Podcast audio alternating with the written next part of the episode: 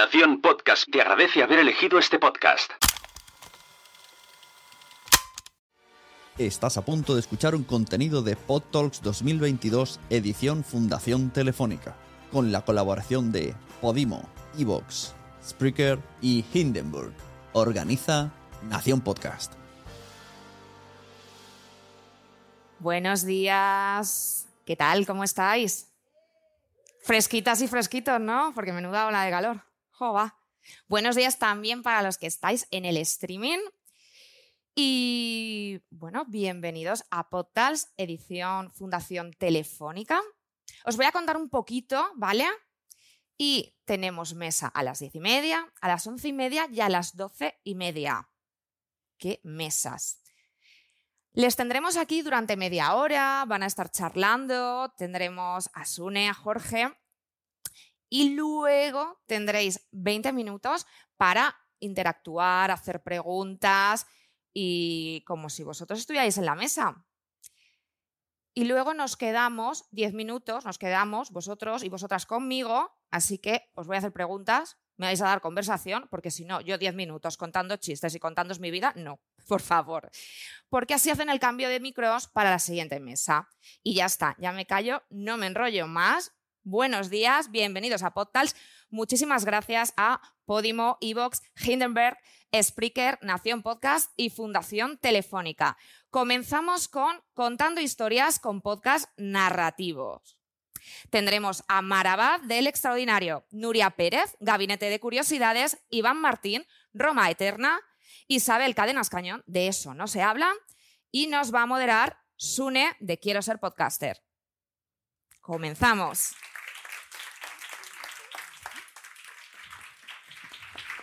Fácil, Isabel. ¿Aquí yo? Bueno, gracias a todos los que habéis venido, muchas gracias. Tenemos a Marabat, del sello del extraordinario, y podcast como Crímenes, el musical o La fucking condición humana. Bienvenida. Nuria Pérez, del podcast Gabinete de Curiosidades, ahora en Podium Podcast, ganadora de un Ondas en la primera edición de los Ondas. Enhorabuena. Iván Martín, del podcast de Roma a Eterna, podcast original de Evox. Buenas. Isabel Cadenas Cañón, del podcast de Eso no se habla, ganadora del Premio Internacional de Periodismo Columbine. ¿Columbine? y Premio Podwoman 2021 al podcast de Eso no se habla. Bienvenidas y bienvenidos a todos. Maraba, te empiezo contigo. Vamos a hacer una preguntilla a cada uno para que expliquéis un poco el podcast y luego seguimos. En el extraordinario hacéis muchos podcasts narrativos de no ficción, pero la parte atractiva es que algunos de ellos sí están ficcionados, tienen complementos ficcionados, adornándolos, incluso coros que cantan. Entonces, ¿cómo os surge esa idea de hacer este formato tan original que yo, que no consumo podcasts extranjeros, no había visto? Bueno, como periodistas nos gusta muchísimo, por supuesto, hablar del qué, de la información, de los datos, pero a mí me fascina tanto el cómo como el qué, cómo lo cuentas, las narrativas. Venimos de una época, el final del siglo XX, en el que el periodismo estaba muy constreñido, era como, si no utilizas adjetivos, eso será el periodismo neutral, imparcial, objetivo. Afortunadamente ya nos hemos dado cuenta de que eso es imposible, somos sujetos, todo lo que hagamos es subjetivo. Y en el extraordinario lo que nos gusta muchísimo es experimentar con las narrativas, a mí en particular siempre me ha fascinado cómo a lo largo de la historia, y no solo los periodistas a los que se le atribuye inventar el nuevo periodismo a los estadounidenses de los años 60 y 70, sino desde el siglo XIX lo estamos viendo en periodistas, cómo utilizaban las técnicas de ficción para contar datos reales o para hacer periodismo. Eh, bueno, normalmente siempre oyes a, pues a periodistas ¿no? que dicen, no, yo tengo mi escuela en el nuevo periodismo de Truman Capote, porque bueno, pues empezaron a utilizar las técnicas de ficción y las llevamos al periodismo. Mi escuela es el folletín español del siglo XIX y principios del XX. Me parece fascinante. Son unos historiones que te enganchan, escritos con una maestría brutal, pero es algo que no conocemos. Incluso si lo conocemos, lo despreciamos. A mí desde hace muchísimos años me, fascina y ese ha sido el punto de partida de Crímenes el musical. Vamos a hablar de crímenes, vamos a contar crímenes, pero en vez de una manera truculenta, una manera oscura, que a mucha gente le gusta, pero a mí me abre las carnes, vamos a contarlo con una narrativa que a mí me gusta. Vamos a probar y nos podemos equivocar, ¿eh? O sea, todo esto era un riesgo, por fortuna parece que ha salido bien, pero era un riesgo, es vamos a lanzarlo, si funciona bien y si no, pues ya haremos otra cosa. Ese es el espíritu de Crímenes el musical, pero es el espíritu de todo lo que hacemos, ¿no? Con la historia es ayer o la fucking condición humana.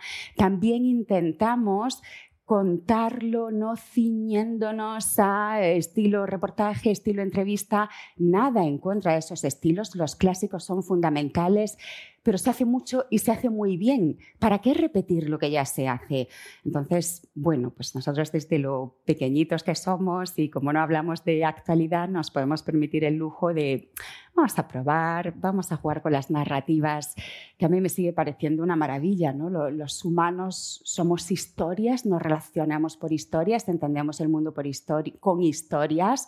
Pues venga, encima de la mesa, a ver qué podemos hacer con ellas. Muy bien. Y decir que yo no escuchaba True Crimes, pero el tuyo me lo he escuchado porque me dan como yuyu. Nuria Pérez, eh, Gabinete de Curiosidades, que ya está en el Olimpo de los podcasts. Siempre que alguien me habla de mejores podcasts, leer. Todo el mundo trata como un tesoro ese podcast.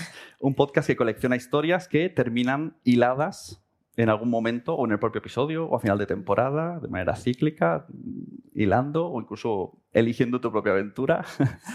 ¿Cómo funciona ese proceso de recopilar información y cuadrar toda esta información a nivel temporada que vas haciendo y que nos vayas enganchando a todos episodio a episodio? Bueno, pues yo tengo el problema que a mí me interesa todo, todo me gusta, todo me apasiona, todo le encuentro un lado interesante, entonces eh, necesito estructuras muy cerradas, muy rígidas, que me ayuden a no dispersarme, que me ayuden a no estar hablando horas. Y para gabinete escogí el círculo, el círculo inicial que iba desde la primera frase, que es el lugar donde no existe el tiempo, a la última frase, que fue el lugar donde no existe el tiempo, y se repitió. Y con ese círculo em, eh, tengo la, la estructura ya hecha para saber que hay temas que la actualidad me impone, ¿no? Cada año hemos tenido algo que ha sucedido que nos ha llevado a tener que hablar de eso para hacer luz, sobre todo desde puntos de vista que a lo mejor no tienen relevancia o que la, prensa no está tocando, ¿no? Pues desde George Floyd en la tercera, em, la crisis de México, este año con, con la guerra de Ucrania y las fronteras. Em, pero sé que hay un círculo, sé que hay una estructura a la que yo siempre tengo que volver y eso me ayuda a no, a no dispersarme. ¿no?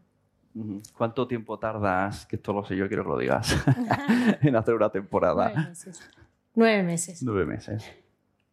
Bueno, para que pregunte por qué no salen tan rápido. ¿no? Son nueve meses y luego tres meses de grabación con Andreu, que compartimos, y, de edición y, de puesta ya. ¿no? Todo el trabajo en esos tres meses entra también todo el equipo, Jorge, Olivia, haciendo la parte de diseño. Pero digamos que la selección son nueve meses porque además tú lo sabes esto, que me has acompañado en las primeras, a veces los temas se caen porque dejan de, ser relevantes dentro de ese círculo o porque de pronto la actualidad te impone, ostras, mira lo que acaba de pasar, tenemos que quitar uno. Y claro, cuando tú tienes algo muy cerrado, quitar una parte a veces es muy complejo, porque dices, uy, me queda un hueco aquí, ahora cómo hago, ¿no? Y, mm, y eso es lo que hace que lleve muchos, muchos, muchos meses voy mejorando, cada vez eh, tengo más capacidad de entender si una cosa efectivamente va a ser importante e interesante, las dos cosas. A veces al principio, en las primeras temporadas, no voy a hablar de esto, le decía a Jorge, ya verás, esto va más súper interesante. Me cogía cinco libros y decía, qué coñazo, ¿no? Y entonces ese tema acababa aparcado. Él por eso ha aprendido que hasta los últimos tres meses no le pasó nada. Hablé con Lourdes de, de Podium Podcast y me dijo que sí que os dan, te dan toda libertad, pero que ya cuando pasan muchos meses te hacen... Deja de modificar. Sí. yo estaría, vamos, de hecho es el motivo por el que no me escucho jamás. Porque... Ah, porque dices, tú no has hecho así. Mm. nunca. bueno, Iván, Martín Iván con B. Efectivamente. Quede clarísimo Cuidado. esto. Me lo has dicho muchas veces por email. tu podcast, eh, Roma Eterna, narra pues, la historia de, de Roma con curiosidades, batallas, personajes, lo medio ficciona, lo mezclas narrativo. ¿En qué momento dices, pues, mm, lo voy a contar todo, absolutamente todo, de Roma hasta el infinito y más allá? ¿Cómo cotejas esa información y, y hasta qué punto inventas para unir historias? ¿O está todo Es un, momento de locura. Roma Eterna nace en un momento de locura porque yo siempre he sido muy fan de la historia de Roma, pero buscaba emular a esos autores antiguos, clásicos, Tito Livio, que hicieron una historia de Roma, pero ellos se inventaban, como decía Mar, el periodismo, los, autores clásicos se inventaban gran parte de, de lo que contaban, porque estaban hablando de una época muy lejana en el tiempo. Entonces, mi, mi objetivo es hacer un compendio de historia de Roma contada de manera amena, de manera divertida, intentando buscar la seriedad en la divulgación. Porque eso que falta a esos autores lo intercalo intentando meter cosas de la investigación actual, de qué sabemos actualmente, que sabemos muy poco de la antigua Roma, y distanciándonos de lo que es la época más famosa. Las guerras púnicas, Julio César, los emperadores. Tenemos que ir más allá y descubrir un mundo que no es tan diferente al nuestro. Los romanos, aunque no tenían smartphones, no tenían redes sociales, no iban vestidos como nosotros, tenían los mismos problemas y las mismas preocupaciones. Y al final es una historia humana, una historia de personas que intentaron vivir de la mejor manera posible y que nos legaron una cultura y una historia que- de la cual bebemos. Somos en gran parte hijos de Roma y lo que hago para intentar rellenar esos huecos es apoyarme en autores actuales, en, académicos, en trabajos serios, para poder dar a esa historia un, fondo, un- una salsita que tenga una veracidad. Pero siempre desde la honestidad. Yo creo que la divulgación tiene que ser honesta con el público y si algo no se sabe, no se sabe. No tiene que, que- que dolernos decir, no, esto no lo sabemos, porque desde hace 2.500 años saber cómo vivía la gente, saber lo que hacían, es prácticamente imposible. Así que tenemos que afrontarlo con deportividad. No lo sabemos. Igual dentro de un tiempo sale algo que cambia todo y, y tengo que reescribir el podcast y tengo que regrabar cosas. Y ya me, ya me pasó. Hice un programa sobre, sobre las ejecuciones en Roma, sobre la pena de muerte, y hablaba de la crucifixión. Entonces contaba que solo había dos casos que se habían encontrado huesos de un crucificado. Pero hace unos meses encontré un tercero en Inglaterra. Tuve que reeditar el podcast, regrabarlo todo y actualizarlo. Porque la historia es algo vivo e igual lo que es válido ahora no es válido dentro de unos años. Y Claro. hay que encararlo siempre desde, desde el punto de vista más positivo posible y honesto con la gente. Eh, antes hemos estado hablando que estudiaste pero no terminaste la carrera. Sí. Pues desde aquí pedimos una convalidación de esa carrera, ¿no? Unos, un máster, por lo menos, en lo que estoy haciendo, porque llevo dos años y, y llevo, voy por el año 340, porque Roma Eterna es un podcast que sigue cronológicamente la historia de Roma con programas No, intercalados. ya lo pusiste. Uf. Esto va a ser eterno. Va a, ser, va a ser una inteligencia artificial, va a continuar el podcast. Yo moriré en el año, espero que feliz. Y habrá un robot que continuará la historia, porque si quiero acabar es cuando eterno. Constantinopla, estamos hablando del 1400 y pico, madre mía, o sea, por favor, Por eso. que alguien continúe el programa por mí. Sí. Bueno, Isabel Cadenas Gañón. Eh, El podcast de Eso No Se Habla es un podcast eh, narrativo. Se nota que tiene muchísimo trabajo, tiene entrevistas, has ido al sitio, has investigado, aparecen las voces de los protagonistas de los cuales quieres hablar o de lo que no quieren hablar. Vas a sitios físicamente, captas el sonido. Ayer mismo me decían, una de las cosas que me gusta es cuando se escucha el timbre, cuando camino por la calle, esos detallitos. Eh, en cada historia es un- una historia real, así que me imagino todo el curro que, que- que- has tenido. De todas estas historias, ¿cómo decides cuáles entran y cuáles no? ¿En qué momento dices, tengo una idea, voy, y una vez que entras, mm, cómo luego lo haces para que sea una temporada, además que tenga sentido en sí la temporada, que a lo mejor es un episodio chulo, pero no, no encaja en la temporada? ¿Cómo gestionas todo esto? Eh, bueno, a mí me pasa un poco. Es, es genial hablar la última porque puedo ir cogiéndolo de Eh, todas, claro. ¿no? porque tenemos como co- muchas cosas en común. Me pasa mucho lo que le pasa a Mar y mucho lo que le pasa a Nuria a la vez, ¿no? Eh, también que quiero contarlo todo, también me pasa. Eh, y es que a mí me gusta mucho experimentar con los diferentes formatos y siempre tuve claro que de eso no se habla y va a ser un podcast en el que, por lo menos la primera temporada, experimentara con todos los formatos que yo quería experimentar eh, e incluso como inventar formatos, o sea, empezar pues, el diario, la crónica, pero también una historia más clásica de amor, eh, hacer un musical, eh, y eso fue como la, la primera temporada de Eso no se habla, pero a mí me pasa que me interesa todo, entonces para mí tener un, eh, una limitación que es de eso no se habla, es un podcast de silencios, me Ujú. permite como poder enfocarme, ¿no? Eh, hubo muchas historias que no, que no hice en De eso no se habla en la primera temporada, eh, porque creo que has hecho tú, ¿no? Porque no no em, daban como una sensación de unidad. A mí me gusta mucho pensar en la constelación.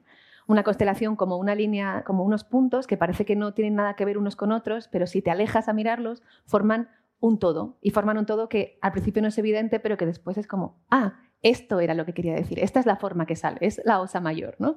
O es pues una crítica de cómo nos relacionamos con nuestro pasado y cómo, sobre todo, cómo hemos hecho una transición hacia la democracia en nuestro país, ¿no? que es básicamente de lo que habla la primera temporada de Eso no se habla, aunque no lo parezca en un principio. ¿no? Es solamente cuando los vemos juntos cuando entendemos eso. Eh, hay otros episodios que se cayeron porque a veces se caen, porque a veces los tienes que matar, como decimos en inglés, ¿no? Como voy a matar este episodio porque alguien no ha querido hablar, el, primer episodio, el de Rosana, estuvo a punto de caerse porque el segundo protagonista, que era el hijo, eh, la historia de Rosana es una historia de una mujer cuya madre desaparecía de casa sin dar ninguna explicación y después se entiende por qué pues esa mujer iba a encontrarse con un hombre que tiene un hijo y que está vivo y ese hombre en principio iba a hablar en el episodio pero al final decidió que no iba a hablar. Y yo estuve a punto de matar esa historia hasta que me di cuenta de que justo de eso no se habla, habla de eso, habla de que tenemos una historia muy potente, pero no queremos hablar de ella, ¿no? Entonces problematice ese, silencio y ese fue el primer episodio regular que hicimos, ¿no? El primer episodio de la temporada, aunque había habido antes eh, un par. Eh, y por otro lado también, eh, con esa constelación lo que yo trato de hacer es eh, acercar formatos y experimentar con nuevos formatos o con formatos que vienen de, otros medios y que a mí me gusta cómo aplicar al, podcast. Y también hacer que gente que en principio no está interesada por los temas que yo trato, por un tema de memoria histórica, por el Sahara Occidental, por el aborto en nuestro país, gracias a técnicas narrativas eh, que, eh, que, vienen también de la ficción, en mi caso mi escuela es la crónica latinoamericana, no es el folletín, entiendan esas historias y se acerquen a esas historias desde un punto de vista como sin juicio, ¿no? En plan, ay, un podcast de memoria histórica. No, vas a escuchar el podcast que es una historia de un hombre que tiene un padre que es nazi y que canta y que tiene una vida paralela. Eso es el objetivo. ¿Y en algún momento alguien te ha dicho, oye, aquello que te dije no quiero que salga? O luego le has pasado los episodios o, no se los has pasado, no sé cómo funciona, y, se han arrepentido? ¿Te ha pasado esto? No, nunca me ha pasado. Yo, eh, cuando la gente quiere hablar, es porque quiere hablar. Y también es porque has establecido un vínculo de confianza, ¿no? Yo trabajo mucho, por eso tardo también tanto en hacer los episodios, porque la primera parte de cualquier episodio es establecer un vínculo de confianza con la persona que va a hablar. Y eso es un trabajo que a veces es rápido, pero en general tarda mucho tiempo, ¿no? Entonces yo quiero, y, y así lo hago, quiero que la persona que va a hablar y va a contar su historia sepa que yo voy a hacer lo mejor que pueda hacer con esa historia y que no voy a traicionar a esa persona ni que ni voy a sí a a hacer que su historia eh, tenga otro sentido. ¿no? Eh, por supuesto, hago fact-checking, no, no, miento, ¿no? no me invento información, no hay nada de ficción en estas historias, solamente el formato es, un es la forma de la ficción, personajes, tensión narrativa. Pero no, nunca nadie se ha arrepentido de, de nada de momento. Eso puede pasar. Bueno, muy bien. Bueno, hay muchas cosas que tienen en común los podcasts narrativos en general y los vuestros. Se trabajan a fuego lento, cosa que hay que valorar mucho y por eso no salen uno, o sea, una temporada cada mes, van todo como más lento. Se trabaja, se alterna la narrativa, es importante la música, es importante los silencios, las voces que aparecen, las escenas como nos planteáis. Y yo quiero hacer una pregunta. Haremos aquí primer debate. En un mundo lleno de nuggets, de TikToks, de scrolls. ¿Cómo le decimos al mundo mm, sentaros tranquilamente y escuchar un podcast donde te cuento una historia que necesitas, mínimo necesitas 20 minutos? Escúchame. ¿Cómo combatís eso? ¿Quién empieza? ¿Mar? Es que yo creo que hay públicos y momento para todo. El consumo de TikTok no tiene nada que ver con el consumo de un podcast o una serie. Eh, pues puede ser audiovisual o puede ser podcast. Entonces, sí que competimos en el mercado de la atención, pero es que por los grupos de edad es muy distinto TikTok o Instagram que cuando tú vas a escuchar un podcast. Pueden ser complementarios. Pero tú no puedes estar viendo TikTok y cocinando como puedes hacer con un podcast. O muchas veces te apetece algo rápido, algo así pasajero porque estás cansado y otras veces quieres información con más profundidad, algo más envolvente. Entonces yo creo que es simplemente una cuestión de cada historia, cada formato tiene su momento, tiene su público y yo creo que si lo hacemos muy bien encontraremos nuestro público, porque las historias de voz, las historias escuchadas son muy bellas, son muy humanas, nos llevan a nuestros orígenes.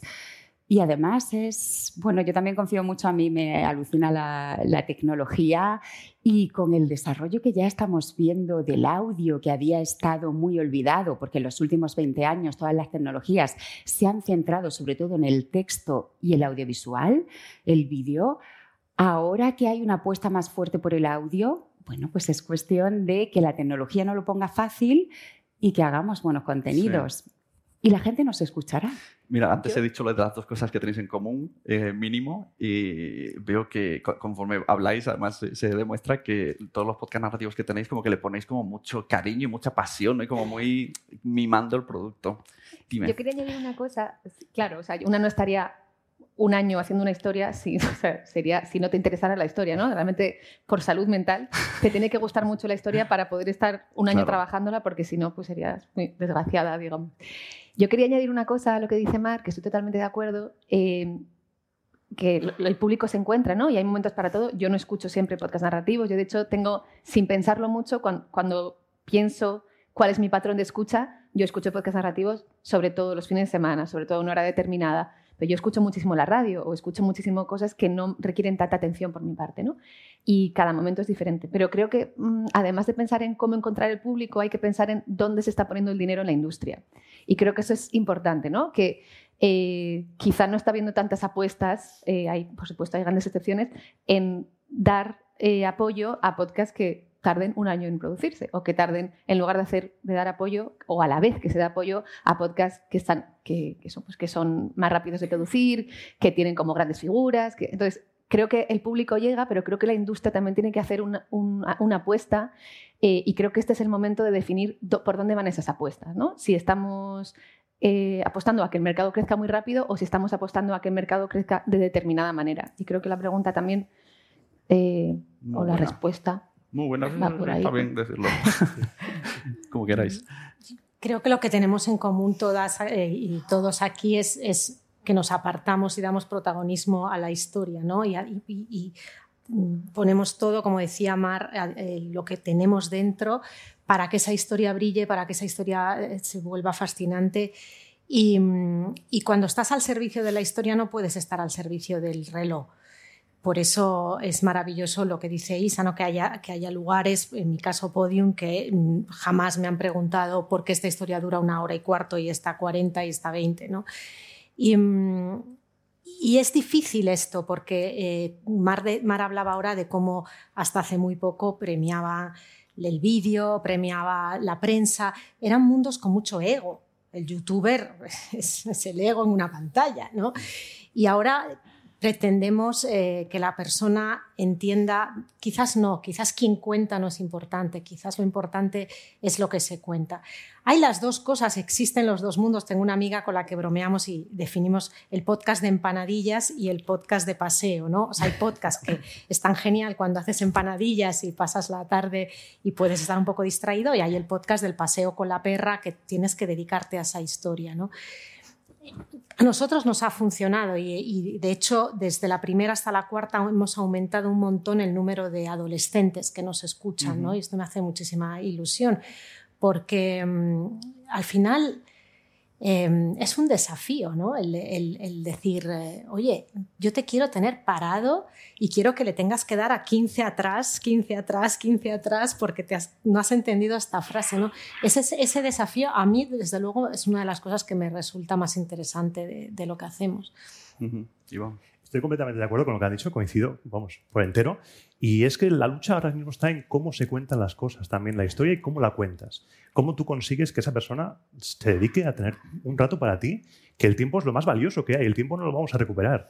Y que dediquen un tiempo a escucharte una hora, hora y media, lo que sea, es algo que hay que valorar y a mí me gusta mucho darle valor al acompañamiento del podcast, el sonido, porque una imagen sí, vale más que, vale más que mil palabras, dicen, pero una, una palabra, un sonido, te puede acompañar mucho más que una imagen. Y mucha gente está pasando malos momentos o está en una situación complicada y el audio te ayuda te acompaña y el podcaster, cuando este tipo de podcast narrativos que son mucho más personales, que no es un fast food, no es un nugget, no es un, algo más ligero, eh, sirve mucho para acompañar a la gente y más en estos tiempos que hemos Mm. vivido de pandemia. ¿Cuánta gente os ha escrito desde la pandemia diciendo gracias? Así? Mucha. Yo, me, yo me echaba a llorar muchas veces porque lo que te cuentan es muy bonito. Y, y cuando recibes algo así, realmente vale la pena, aunque como has comentado tú, el mercado no se mueve hacia estos podcasts normalmente, pero con un mensaje de una persona que es feliz escuchándote, ya yo me doy por pagado. El podcast de Nuria, que esto lo ha contado varias veces, sé que lo han llegado a escuchar. Es la imagen que tenemos todos de Radio Antigua y la familia alrededor. Esto lo han llegado a hacer con tu podcast, una familia entera. Vamos a poner el podcast. Y uno, Sí, pues no sé, sí, tú sí. cose, tú pinta y tú. Sí, de hecho ahora que estoy con, la- con los eventos del libro, eh, vienen familias enteras y es un podcast que escuchan muchas familias en el coche cuando van ¿no? los fines de semana o en vacaciones. Em, es maravilloso. Nosotros tuvimos la suerte que nos pusieron también en un hospital en, en- en pandemia, en, en IFEMA, y entonces pues, pudimos acompañar personas, eh, incluso en sus últimos momentos, que es, ¿no? ¿Qué, qué, qué mayor lujo puede haber que ese y qué más da si la historia dura 20 minutos o 40, cuando tienes ese, ese lujo, ¿no? Em, iba a decir algo cuando estabas hablando, pero se me ha olvidado. Luego ya... Te ha emocionado, te Pues, emocionado lo del hospital. ya, sí. Pues si queréis, aprovecho para contar una cosa y luego sigues. Es Justo lo, lo que decías, que, que a mí es, es de las cosas que más me han emocionado cuando oyes dicen algo de podcast, es justamente eso. O sea, me han hablado y de casos cercanos de personas cuando están ya cerca de la muerte que están, pues no le apetece ver una serie, mucho menos se van a poner a ver TikTok y lo que están haciendo es que están escuchando un podcast porque ya no tienen fuerzas, pero cómo esta historia los envuelve, ya claro, es, es simplemente, o sea, bajamos a lo más humano, ya no tienes ganas de leer, ya no tienes ganas de ver una pantalla. Y en cambio, cuando estás ya en ese reposo, que es como el último reposo, escuchan podcast y además te lo dicen, ¿no? Y te lo agradecen. Y yo creo que eso, o sea, no, no, no es aquí decir, oh, es que este formato es, pero como dice Nuria, cuando te cuentan eso realmente dices, wow, pues da igual los meses, ¿no? Si con un podcast tú puedes acompañar a una persona en ese momento, es mil vale diez meses, ¿no? Que te hayas dejado las Vale pestañas. la pena todo, todo el esfuerzo. Claro. Es la intimidad de la voz también, ¿no? Sí. Esa relación que se crea tan, tan íntima y tan, tan personal con quien te escucha, que siente que tú estás ahí contando la historia solamente a él o a ella. Y es el motivo por el que los grandes mitos antiguos perduran hoy y tienen el valor y, la intensidad y la capacidad de cambio que siguen teniendo hoy, porque nacen de la tradición oral. Si nosotros hubiéramos eh, visto la primera vez las historias de los grandes mitos griegos con imágenes ¿no? y nos hubiera resultado antipático, feo fea algún personaje, es probable que no tendrían el valor ni la intensidad que siguen teniendo. ¿no? La voz hace que tú te construyas el mundo como tú quieras y que el, quien te la cuenta sea simplemente un vehículo íntimo que te susurra al oído, pero el mundo es el tuyo, ¿no? Y eso, Tú antes, Nuria, eso tenías, perdura. esto me lo dijiste, el, tenías un canal de YouTube donde contabas también cosas y la gente te dejaba comentarios como, ¿de dónde has comprado ese cojín? Sí, sí, yo nada, intenté YouTube porque siempre me ha gustado contar historias, pero la primera vez que después de prepararme un vídeo me dijeron, pero el cojín ese que está ahí, ¿dónde lo has pillado? Dije, Fuera vídeo. no, esto no, no, no me funciona, ¿no? No funciona. Bueno, salud, no sé, no la veo. ¿Dónde está? Madre mía, ponte luego ahí, que no te veo. Si quieres ir, si, tenéis preguntas, es el momento, es el momento de ir haciendo así para si no se nos echa el tiempo. Mientras tanto, que vaya, hasta que alguien ya hay, ¿no? Bueno, pues Isabel, si quieres ir siguiendo tú lo que están comentando. que cuente cosas. Eh, sí, eh, nada, nosotras estrenamos en pandemia, entonces realmente la relación fue... an- antes de cada episodio nosotros hacemos bueno, muchas ediciones con gente y también hacemos cenas de escucha y encuentros de escucha. Y creo que uno de los primeros que hicimos, el primero que hicimos ya confinadas, porque antes habíamos hecho algunos presenciales, pero desde que nos confinaron, fue un episodio que tenemos sobre, sobre la cárcel, que yo... Es que esto fue una cosa muy rara, que pero... fuiste a la cárcel. Claro, pero este, el- el- la miniserie de la cárcel eran tres historias que al final solo salieron dos que se llamaban Voces del confinamiento, que yo lo pensé en septiembre de 2019. Eh, y eran eh, las voces de tres personas que no podían, que estaban encerradas. ¿no? Una era una historia en una cárcel, otra era la historia de Jadilla, que está en un campamento de refugiados, y la otra no la hicimos, la, la haremos. Y claro, yo grabé, a Jadilla la grabamos en octubre, noviembre diciembre de 2019, a la cárcel yo fui, fuimos en 2020, en enero, cuando no pensábamos que no iba a cambiar. Y esos dos episodios eran como un díptico que se llamaba Voces del Confinamiento. Claro, todo esto cambió. Entonces, cuando hicimos la primera escucha del episodio de la cárcel con 20 personas que se, que se habían propuesto para escuchar con nosotras, para hacernos un work in progress, ¿no? Fue, nos quedamos todas como sin palabras. Yo sabía que, que a mí me, gusta mucho ese episodio, es un episodio hecho como, con mucho cariño y con mucho tiempo, pero de repente tomaba otra, otra dimensión, ¿no? Estábamos hablando de un confinamiento que, por supuesto, no tiene nada que ver con el nuestro, ¿no? Pero estar privadas de libertad en una cárcel es muy diferente a estar en, en una casa eh, durante la pandemia, pero claro, de repente hablabas de otra cosa, ¿no? Y creo que eh, los mensajes más bonitos que tuvimos fueron esos, ¿no? Yo uno que recuerdo muchísimo, con mucho cariño, fue alguien que nos escribió un mensaje diciendo, nunca olvidaré los domingos de pandemia haciendo la comida para la familia y escuchando de eso no se habla, ¿no? Fue como gracias, porque uno hace algo, lo pone en el mundo y, sabe que está hablando una audiencia, porque una cosa muy importante también de hacer podcast es que, en mi caso, yo creo que en el vuestro también, siempre pensamos en la audiencia, ¿no? En cómo es la mejor manera de hablar a esa persona que te está escuchando, pero claro, es una persona abstracta y de repente que esas personas se encarnen es, es precioso. Sí. ¿Tenemos algún comentario por ahí? ¿Alguien quiere participar? ¿Por aquí? Mira. Por aquí en la primera fila levantan. Por ahí. Ahí. Hola, bueno, muchas gracias a todos. Es muy interesante escucharos y yo simplemente os quería hacer una pregunta porque os vemos a vosotros ahí, ¿no? Pero yo soy muy consciente de la complejidad que tiene crear un podcast de este tipo. Entonces simplemente quería preguntaros un poco por cuánto equipo hay detrás para hacer posible historias como las que creáis vosotros. Así por hacernos una idea. Yo quiero que empiece Iván. Yo, yo. Empieza. Yo, yo. yo, y, mi yo del futuro y del pasado. El que edita, el que graba, el que, el que, vamos, maldice al que hizo el guion.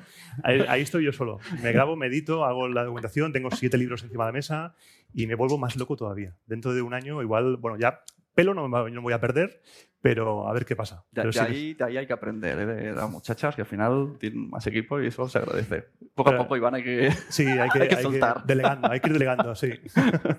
de hecho, hay un meme que a mí me hace mucha gracia cuando oyes los créditos de una producción estadounidense, hay 400 personas. Cuando oyes los créditos de un podcast español, uno, dos, tres. A ver, hay muchos que tienen más, pero mm, suele ser muy pequeñito. Pero bueno, a mí siempre me gusta hacer de la necesidad virtud. dices, bueno, pues si tienes un equipo de 400 personas, oye, maravilloso, o sea, debería salir algo que está bien. Pero cuando tienes eh, poco equipo, poco dinero, pues al final dices, bueno, pues aprendes a hacer de todo. Y yo creo que también es muy bonito, ¿no? Porque dices, vale, pues a lo mejor, bueno, pues puedes que seas periodista y te ves haciendo cosas que ni habías imaginado, te ves con tutoriales, te ves aprendiendo de todos, escuchando, a ver qué puedo aprender de ellas.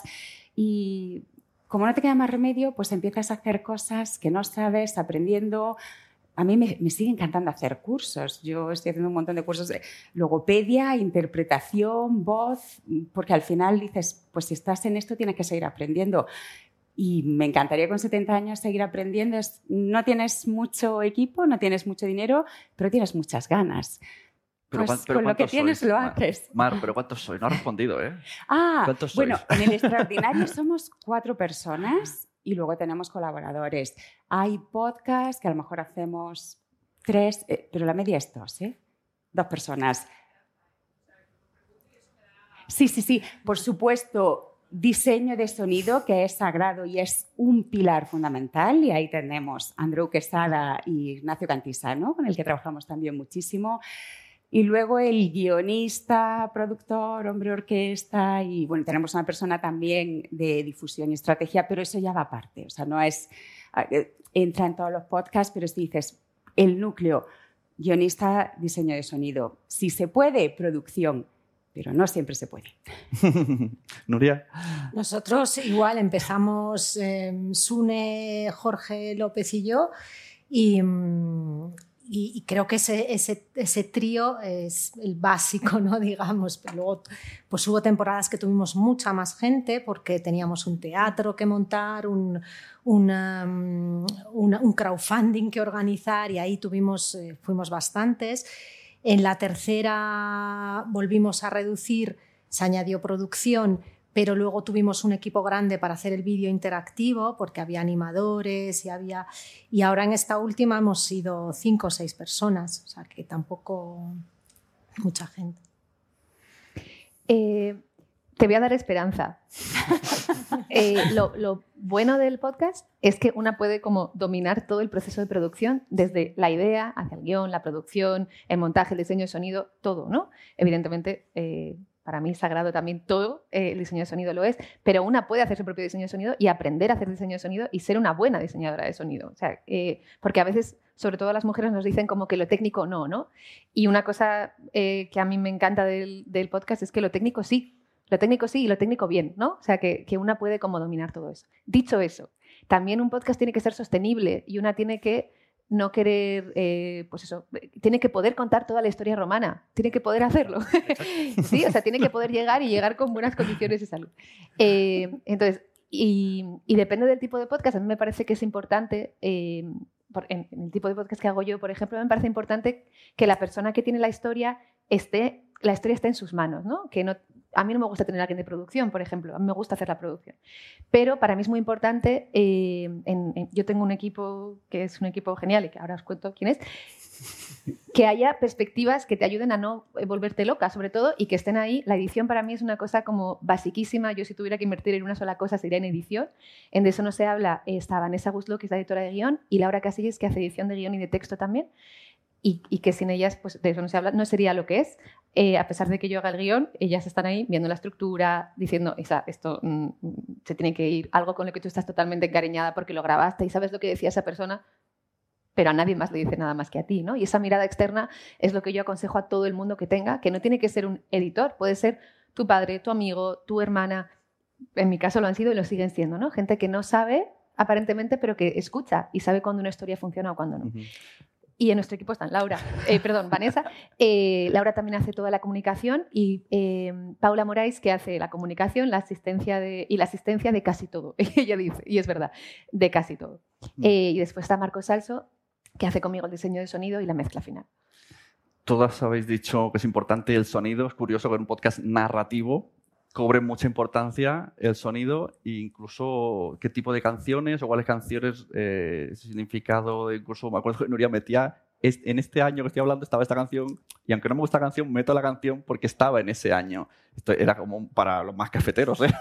Entonces, ¿cómo gestionáis ese, hasta qué punto domináis ese proceso de el sonido? O sea, vosotros hacéis la historia, la, la empaquetáis, pero eh, os metéis luego en el sonido, dais instrucciones o dejáis un poco de libertad y luego arregláis cosas que os gusten, cómo funciona Yo hago el ese, ese, control. Para mí, es, para mí el sonido es tan importante como la historia y no los separo porque es parte de la historia. ¿no? Para mí el sonido funciona como puntuación principalmente. Y creo que para que una persona le guste una historia tiene que también acompañarle como un, en mi caso es un diseño de sonido muy minimalista, pero que está muy presente. ¿no? Eh, el diseño de sonido no es solo una música, también es cómo eh, dar ritmo a las palabras, la locución para mí es diseño de sonido, cómo eh, montas la, las voces es diseño de sonido, cómo aparecen los, los, sonidos ambientes, todo grabado, que de eso no se habla, todo está grabado en, en la localización, ¿no? todos los ambientes. Eh, y en mi caso yo hago el diseño, o sea, yo premonto, bueno, premonta Paula, hace un montaje, el chorizo que le llamamos, luego yo hago todo el montaje fino con el diseño de sonido y después eh, Marcos Salso, que es nuestro diseñador, lo hace la ecualización, la mezcla y normalmente nos peleamos un poquito sobre algunas cosas. Un poquito. Digamos. Sí, Siempre casi todos los días nos peleamos. yo cuando... ¿Tú también te peleas con el diseñador? Yo me peleo con, conmigo mismo. yo lo que hago a la hora de escribir el guion, ya cuando escribo el guion, cada programa yo intento que tenga, cada chorizo, intento que tenga uno o dos momentos que sean álgidos para la historia y en ese, cuando me estoy editando, me estoy escuchando y la misma historia te pide una determinada música. A veces me estoy escuchando y digo, esto no funciona aquí, o otro tipo de canción, para que, para que jugar con el subidón o con la bajona, cuando sí. la historia te pide un silencio, o te pide una música, o te pide un efecto de sonido, o un pájaro, un, un golpe, lo que sea. Poder que funcione escucharte, yo escucharme es fundamental porque aprendo un montón a la o sea, hora que de. el guion hacerlo. sonoro lo haces de segunda pasada, Sí. no mientras. Exacto, yo hago el guion, luego grabo y luego edito a la hora de limpiar la voz y limpiar todo. Y ahí es donde diseño el sonido y todo lo que va a ser la atmósfera del programa. Y es cuando ya me estoy, me estoy escuchando y digo, esto no funciona, a veces tengo que regrabar porque digo, esto igual diciéndolo de otra manera, acabo en este punto y puedo darle una subida de música y es ahí cuando, cuando está todo. E intento que siempre tenga uno o dos momentos. Mira, ventajas para estar solo, puedes regrabarte. Claro, cosa, y que lo a lo mejor controlas todo. Nuria no puede así como así decir, Sí. chicos, abrirme te un ocupa poco más el-". tiempo. Te ocupa más tiempo si, si te grabas mucho. Al principio sí que te grababa mucho, pero a medida que vas trabajando, te vas tú conociendo mejor, vas teniendo más tablas y te vas regrabando menos a efectos de equivocaciones, cosas así. Pero te permite tener un control sobre la historia. Nuria. Bueno, creo que vas construyendo también una relación ¿no? con Andreu. em, los primeros guiones que le enviaba, le enviaba el guion y la locución, y había muchas indicaciones, no solo la, la música, que siempre se la, se la sugiero yo, aunque a veces pues sabemos que, por ejemplo, Bob Dylan no se puede utilizar en los podcasts porque molesta y no vas aprendiendo también eso. Pero con el tiempo me he dado cuenta de que escucha mucho mejor que yo, de que tiene una capacidad que yo no tengo y cada vez las indicaciones son menos. Nos conocemos, entiende perfectamente por dónde voy. Sí me hace regrabar a menudo párrafos, cosas, aquí estás acelerada, aquí, te- aquí qué te pasa.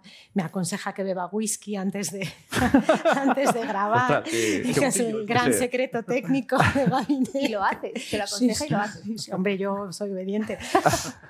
Y, mm, y la verdad es que no solo no discutimos, es que me gusta incluso pensar que con, con el tiempo he seleccionado historias sabiendo que le iba a gustar ese tema. ¿no? O sea, sabía que tenía ilusión por hacer una nave espacial, por ejemplo, y, conseguir que la gente entrara en una nave. Sé que le gustan las historias eh, con músicas étnicas, con lo cual pues, le meto mucha Sicilia, ¿no? mucho...